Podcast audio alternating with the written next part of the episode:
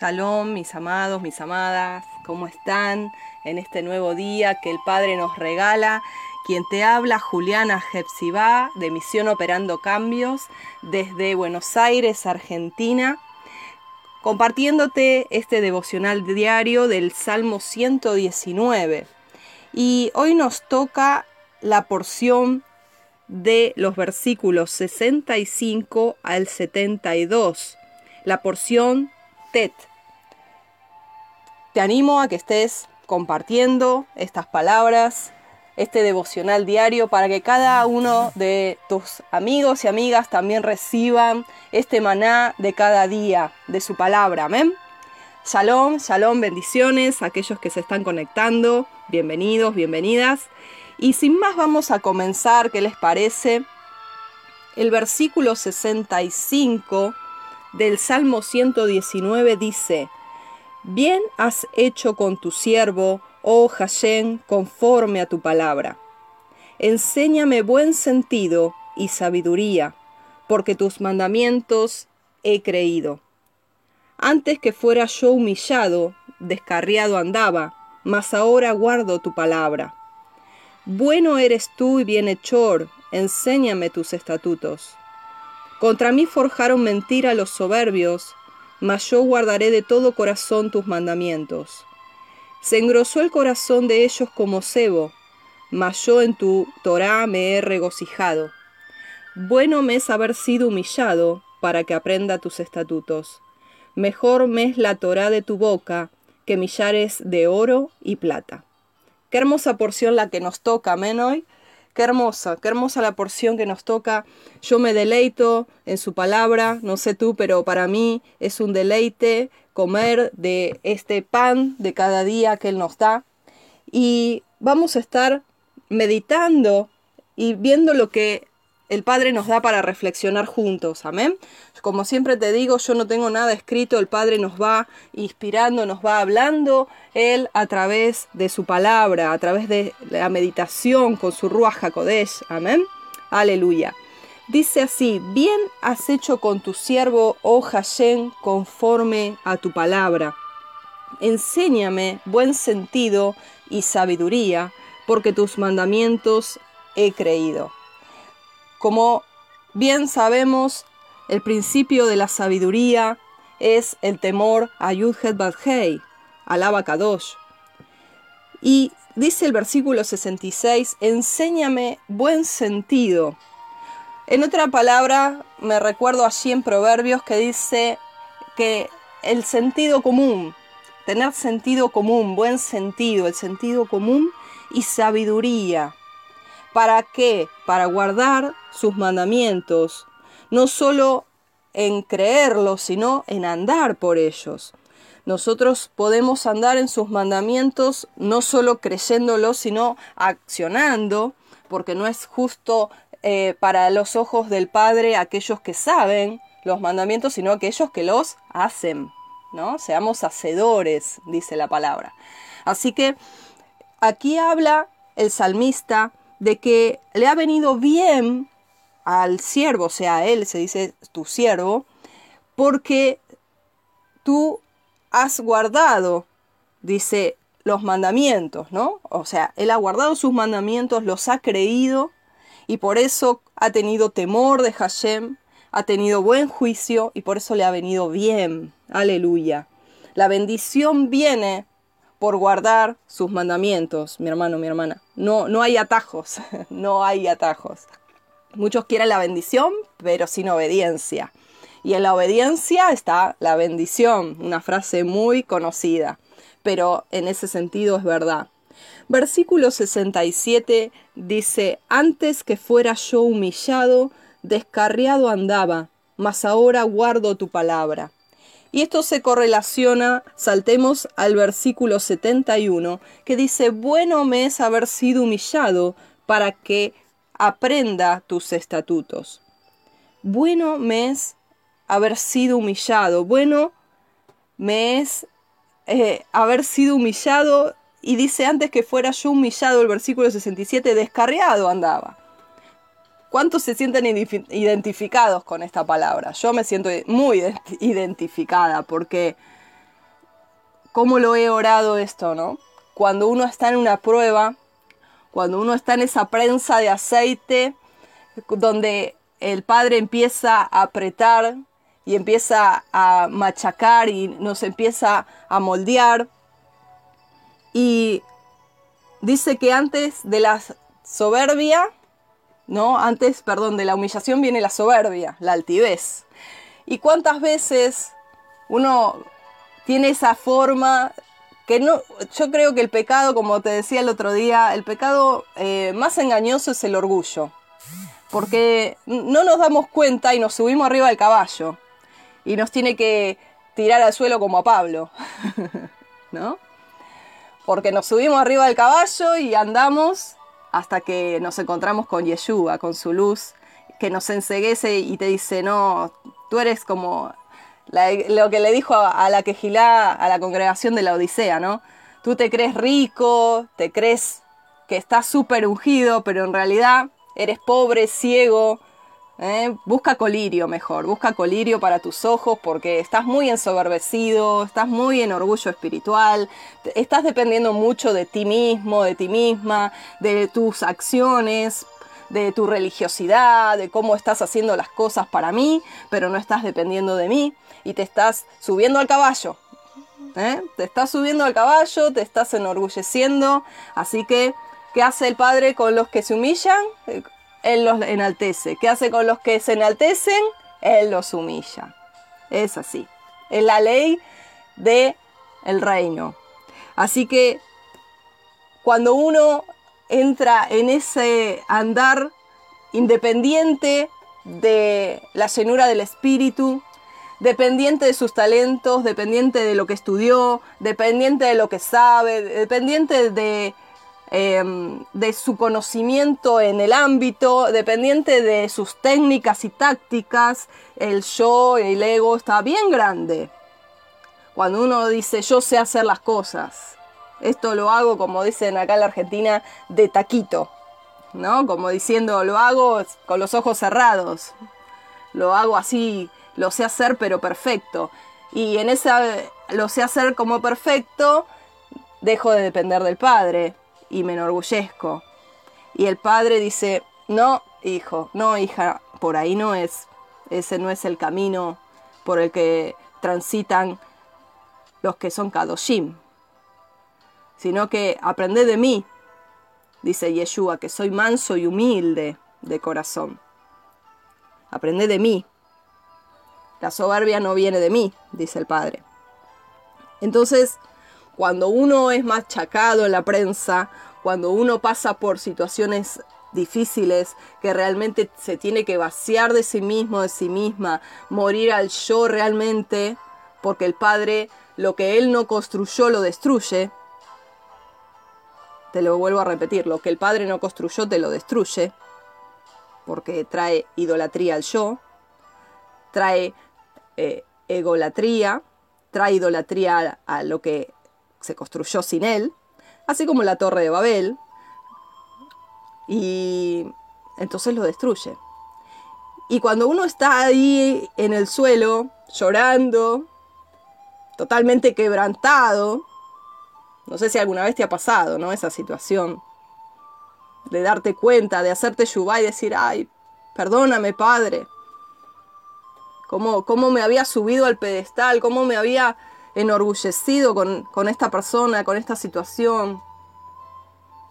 El Padre estará hablando a cada uno en lo personal, a mí me lo está mostrando.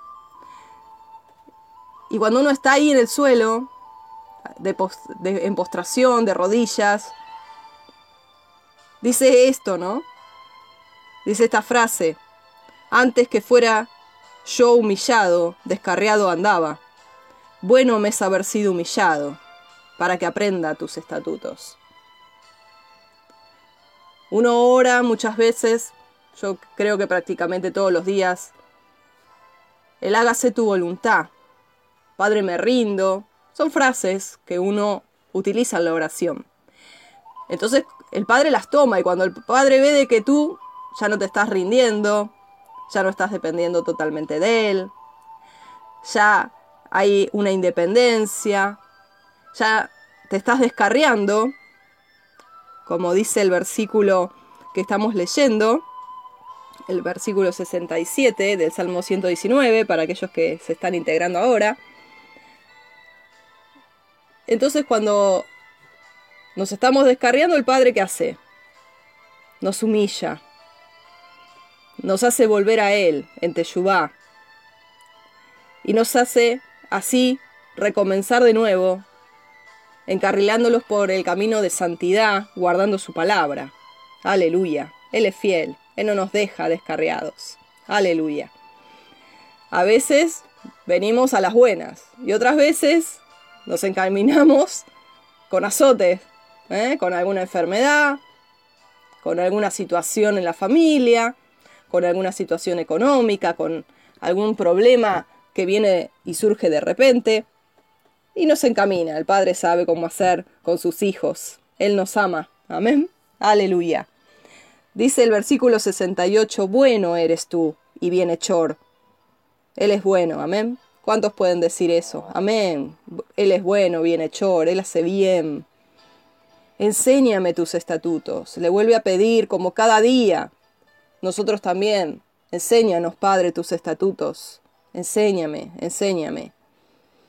No dejes que me desvíe, no deje que me descarríe, Padre, que ande en camino de santidad, que ande en camino de humildad, de mansedumbre, siguiendo los pasos y andando como Yeshua anduvo, desde su corazón, dejándolo ser a Él a través mío, muriendo cada día al yo, para que ese pecado de orgullo no se enorgullezca, no se enseñoree más de mí, y para dejarte ser a ti. Que esa sea nuestra oración, amén.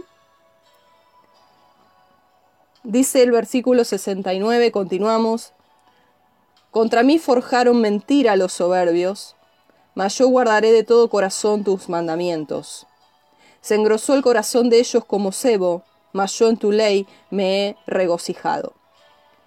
Qué sabiduría la del salmista que nos enseña hoy en no enroscarnos y engancharnos en las mentiras, en el hablar de los soberbios, en defendernos de las injurias, de las críticas por detrás, de la jará, de la mala lengua, de las maldiciones, de todo lo que es mentira y que se habla por detrás o, o abiertamente.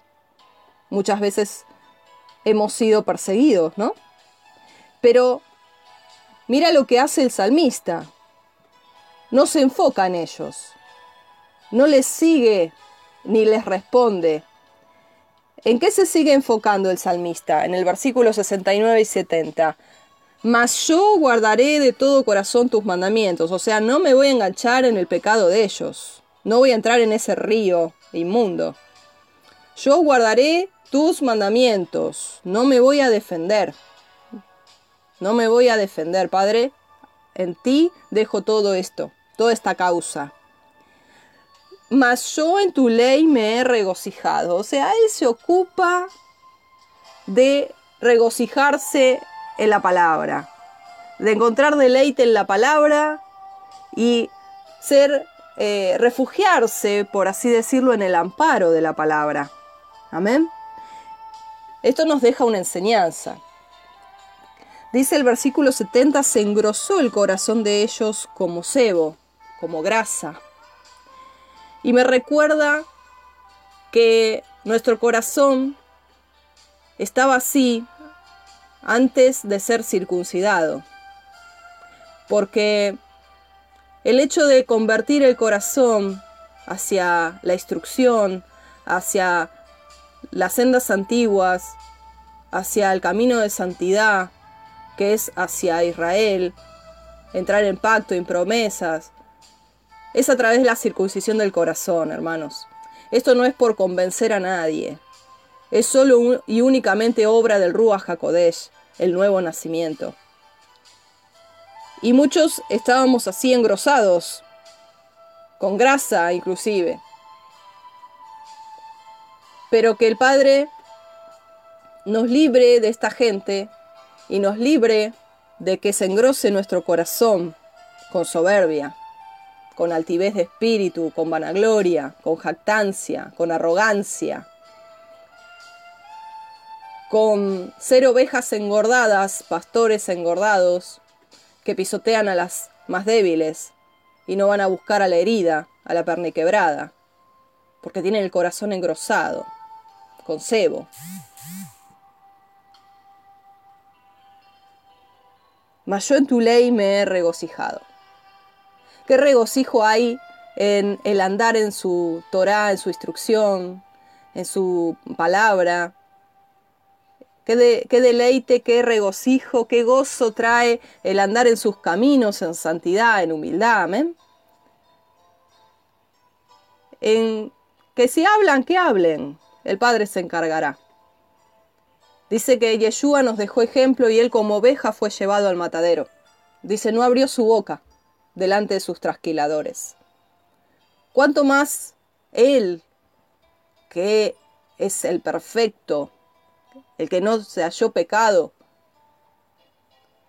podría haberse defendido de las injurias, de las calumnias, de los insultos, de las burlas y humillaciones que sufrió en esa cruz. Y no lo hizo, porque él nos estaba dando ejemplo. Y dice que por lo que padeció aprendió obediencia, aún siendo hijo de Elohim porque nos dejó ejemplo. Nos dejó ejemplo que cuando contra nosotros forjen mentira, haya complot, confabulación por detrás, maledicencias, inclusive trabajos de magia negra, de vudú, de lo que sea. No te ocupes en eso, hermano, hermana. El Padre se ocupará. Tú deleítate, regocíjate como un niño, como una niña en su palabra. Inclusive ponte música con su palabra y canta, danza. Vas a ver cómo el Padre sale en tu defensa. Versículo 71 ya lo leímos junto con el 67, te lo repito, bueno me es haber sido humillado para que aprenda tus estatutos. Versículo 72, concluimos. Mejor es la ley de tu boca, la instrucción de tu boca, que millares de oro y plata. Que podamos poner en este día nuestro tesoro allí, en su palabra, en la palabra que sale de su boca, en su minra, en arameo, en su dabar, en hebreo, que es Yeshua mismo como dice Juan 1.1. Que, podamos poner el corazón allí, atesorarlo y decir es mejor que tener mucho oro, mucho dinero, mucha plata, muchas lo que sería riquezas en esta tierra. Y eso es una reflexión para hacer hoy, ¿no? ¿Qué es lo que te mueve durante el día? ¿Qué es lo que te angustia durante el día? ¿Te angustia que no tienes dinero? ¿Te angustia que no puedes pagar? El padre siempre sale hasta último momento, pero a veces él llega en el momento justo y a veces nos deja un poquito más en la prueba para probar nuestra fe. Pero él nunca nos deja ni nos desampara. ¿En qué te ocupa el tiempo? ¿En qué te preocupa? ¿En qué te ocupa la mente? ¿Qué te pone triste? ¿Qué te pone preocupado, preocupada? ¿Cuál es tu tesoro? ¿Estás corriendo acá para allá para hacer más oro, más plata, más dinero? ¿O te estás ocupando en la Torá, en la instrucción que sale de la boca del Padre? Puestos los ojos en Yeshua, la Torá viviente. ¿En qué te estás ocupando? Aquí el salmista dice, es mejor es mejor, lo que es mejor. A veces lo bueno es enemigo de lo mejor. Me recuerda a Marta y a María y a Miriam. Marta estaba afanada y turbada con muchas cosas. Y Yeshua había venido a su hogar. ¡Qué privilegio! Y ella seguía tareada con sus quehaceres, limpiando, cocinando, planchando. y María dejó todo y fue a sus pies. A verlo, a contemplarlo, a adorarlo con sus ojos, con su mirada, quizás sin palabras.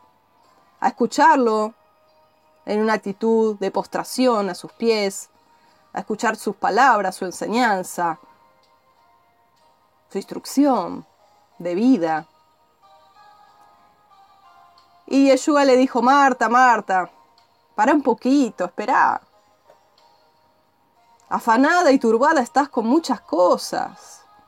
¿Cómo, te, ¿Cómo vas a poder hacer Shema Israel? Escuchá, presta atención si estás con tantas cosas en la cabeza?